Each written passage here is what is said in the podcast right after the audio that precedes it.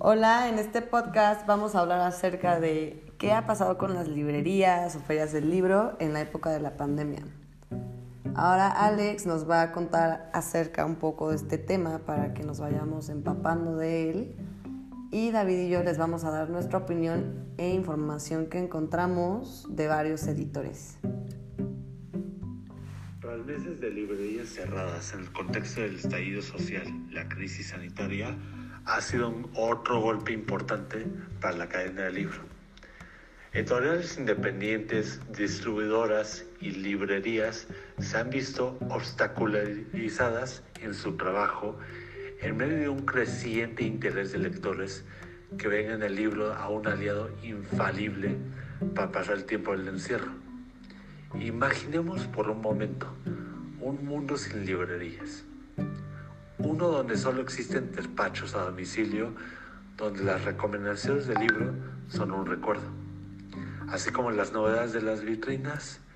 Lo cierto es que el COVID-19 ha cambiado la forma de relacionarnos, entre ellas la manera de acceder a los libros, su circulación y difusión. Por lo cual, asimismo, las distribuidoras han tenido que cambiar sus medios y se han tenido que pasar lo digital. La oferta hoy en día es física tanto como electrónica. Apunta Claudia Aguirre, directora de la comuna, quien admite que gracias a, a sus páginas web han podido soportar la crisis. En el caso de librería Ediciones, se ha sentido fuertemente la pandemia. Afrontamos la suspensión de pagos de bibliografías, así como la paralización de los trámites y órdenes de compra debido al cierre de las universidades. Esto lo explica su directora Berta Concha. Pirita, otra distribuidora más pequeña, ha apostado por sus redes sociales. Al inicio de la pandemia sostuvo la, campaña hashtag quédate en casa donde parte de los autores del catálogo hicieron un video promoviendo el cuidado ante el COVID-19. Junto a ello han ofrecido el servicio de distribución de libros digitales.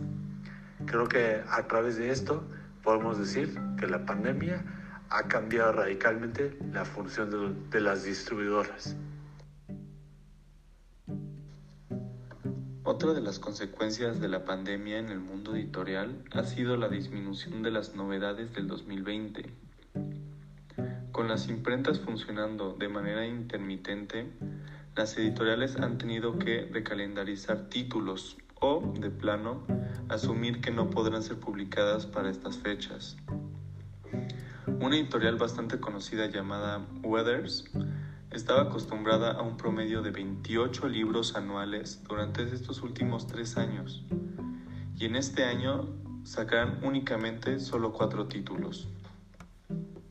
En este caso se podría resolver para los lectores que se compren los libros digitales, pero dentro de las editoras físicas sí es un problema, ya que muchos lectores prefieren su libro en físico, ya sea por colección o por el sentimiento de tener un libro en la mano, están conscientes que tienen que ser pacientes en estos tiempos, ya sea todo sea por la sanidad dentro y fuera de las editoras que no quisieran llevar tanto riesgo hacia los lectores.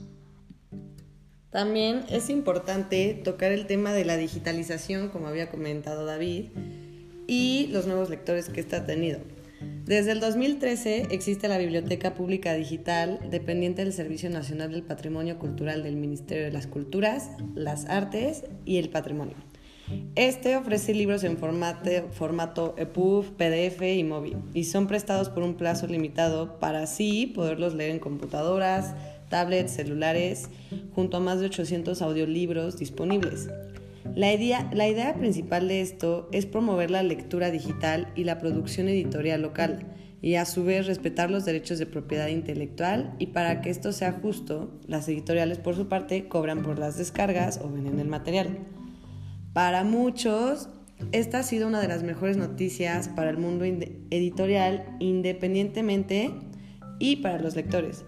Pero al ser un mundo totalmente nuevo y esto no se había visto antes, no ha tenido el impacto que al inicio las editoriales presenciales llegaron a tener. Sin embargo, frente a la masiva digitalización, hay quienes todavía siguen defendiendo los atributos del libro. Esto lo mencionó David, ya sea por valor sentimental o por el hecho de que les gusta tener el libro en las manos. Como por ejemplo, una editora comentó que el libro es el único objeto que tiene, te hace crear ese romanticismo y tiene una historia en torno alrededor de su producción artesanal. Y como ella, siento que muchos estamos de acuerdo. También durante la pandemia, todos lo hemos sentido, estoy segura. Este, ha sido agotador estar frente a las pantallas y estar frente a ebooks cuando al momento de tomar clases. Se ha entrevistado a varios estudiantes y varios han expresado mucha nostalgia al no poder tener un libro en las manos porque ellos mencionan que la, la funcionalidad de este es mucho mejor y la retención de información es mucho más amplia que al estar en la computadora. En conclusión, la pandemia ha afectado bastante al sector editorial porque por sí hace dos años este empezó a ser bastante afectado porque empezaron a bajar demasiado las ventas, el costo de producción subió, entonces esto daba paso a un, a un gran caos. Y con esto la pandemia sí afectó, pero tenemos una salida y esta es la salida al mundo digital.